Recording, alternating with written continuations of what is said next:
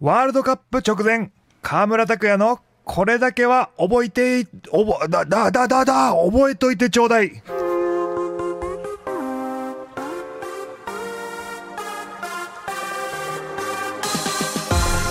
皆さんお待たせしました。という間にちょっと突っ込んで大丈夫ですか？大丈夫です。大丈夫ですか？はいいやいやもうね極限の状況でね我々ねお届けしてますんでね。さあここからはですね気を取り直して来月から始まるワールドカップについて深掘りをしていきます。河村拓哉さんからは、えーこれだけは覚えといてというようなね耳寄り情報を教えてもらってワールドカップ開幕の機運を高めるコーナーです。改めて今年開催される、えーバスケットボールワールドカップ2023なんですけれども8月25日に始まって9月10日に決勝が行われます。今大会はフィリピンインドネシアそして日本での開催となります。世界から32チームが参加し16日間92試合が行われます。先日暁ジャパンと呼ばれる男子バスケ日本代表チームはチャイニーズ台北との強化試合に臨んで1戦目は108対86で勝利。2戦目は92対56で勝利をしました。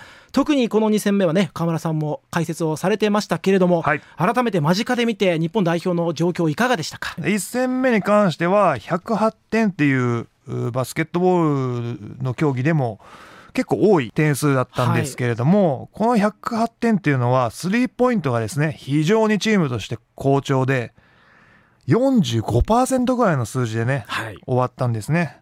えーこのスリーポイントの成功は良かったんですけれども、ええ。86点という失点が反省点だったと思ってました、はい。それで僕も2戦目ちょっと喋らせてもらいましたけれども、ええ。92対56という点数でゲーム終わりましたけれどもチームの得点としては非常にバランスの取れた点数のと取り方だったんですけれどもこの日は逆にスリーポイントの調子があまり良くなくて、はい。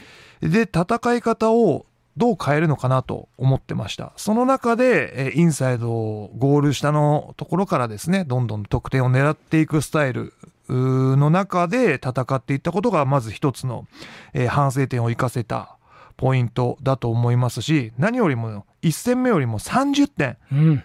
失点を減らしたこと。はいここは間違いなく1戦目の反省点をコーチ陣が選手に落とし込んだ。結果が出てるのかななんて思いましたね。守備が本当特に2戦目は良かったですね。ディフェンスもオフェンスもできる選手が揃ってるんですけれども、その中でも2戦目のディフェンス強度っていうのははい。本当に素晴らしかったですね。岡村さんも日本代表経験あるわけなんですけれども、ご自身が代表に選出したされた時と比較してどうでしょうか、えー自己分析をしてきたんですけど、はいはい間違いなく間違いなく、今日本代表に在籍している選手たちの方がはい。総合的に見るとはい、上だと思います。だけどだけど僕もシューターというポジションで生きてきた身としては、はい。シュートの部分では俺もできんじゃねえかおなおなんて思いながら僕はちょっと今の日本代表を見てるんですけれども、はいやっぱりねこう同じアスリートとして負けちゃいけないなとか譲れない部分ってあったりするんですよ。はいはい。そういう意味ではやっぱり僕はシュートに自信を持ってはい。生きてきた選手だったので、まだやれるんじゃないか。お。俺だったら決めれるんじゃねえか。お。俺も日本代表にまだなれるんじゃねえか。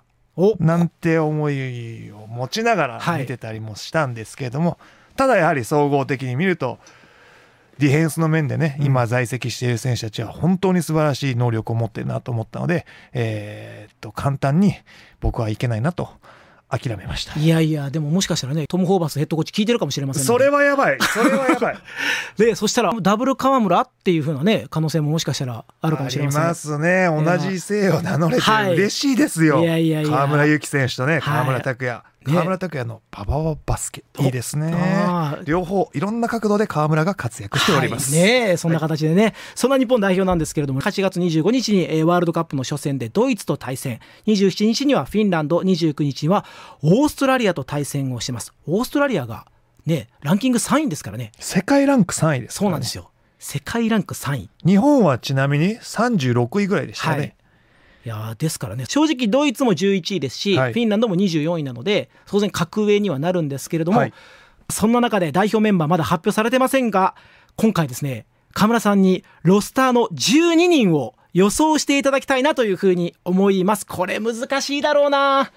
川村さんどうですか？僕ちゃんと整理してきましたよ。おさすがですねもう。だけどだけど9人は、はい。まあ、確定な選手はいるんです、はい。もう本当リスナーさん勘違いしてほしくないんですけど僕のただの僕の予想ですからね、はいはい。えーいきますよ、はい。えー富樫はい。河村、はい。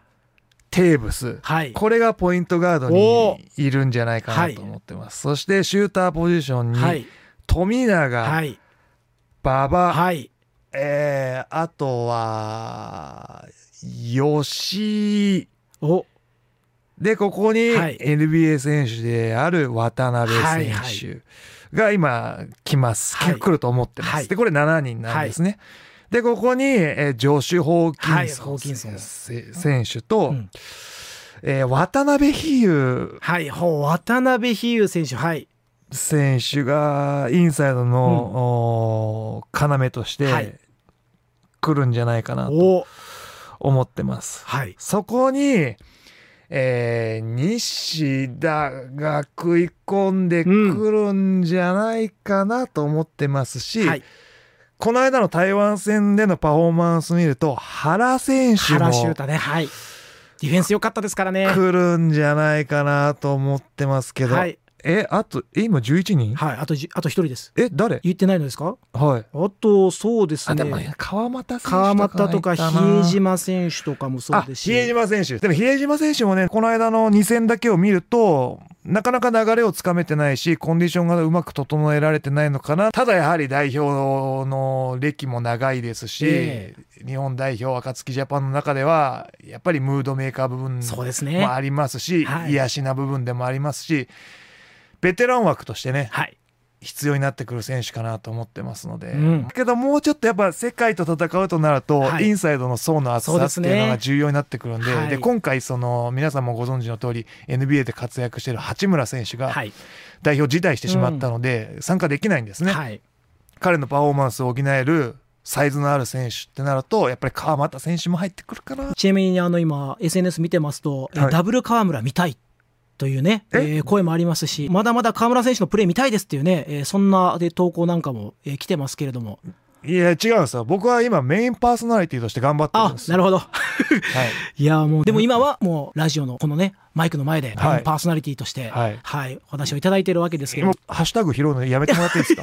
せっかくねいやいやなんかねこうお声河村選手のファンの方もいらっしゃるからと思ったんですけど。いや今今それは余計なお世話です。ああすいません。はい、ぼ僕あじゃあ。と僕とちゃんと面と向かって喋ってくださいすいません。失礼しました。嫌でしょ？やっぱり確かにね。一緒にねご飯食べに行ってスマホいじってたら嫌でしょ。それと同じですよ。すいませんでした。はい、はい。すいません。これ反省ですね、またね。はい。反省会です。2度目の反省会ですね。はい。さあ、ということなんですけれどもね。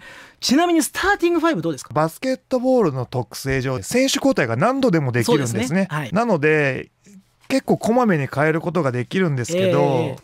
まあ確定なのははい。富樫選手お渡辺選手、はい。渡辺裕太選手、はい。馬場選手、はい。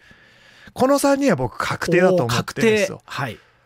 でそこにこの間の試合で見てると吉井選手が来るなと思ってるんです。はい。でそうするとサイズを考えるとシューター入れてもいいんですええけど、えええここに5番のポジションを託せる渡辺比喩選手。が入ってきても僕は面白いのかななんて思ってなるほどね。ね。この男子日本代表が今回のワールドカップで1次ラウンドどんな成績になるのか河村さんに大予想していただきたいと思います河村さんこの予想がね当たるかどうかがねこの番組の成功にかかっていると言っても過言ではありませんのめでちゃくちゃ重たいな。大丈夫ですか？は、はいい、大丈夫です。はい、決まりました成績予想あもう決めてきましたよちゃんと。さ。すが、じゃあ一体どんな成績発表になるんでしょうか？それでは成績予想発表お願いします。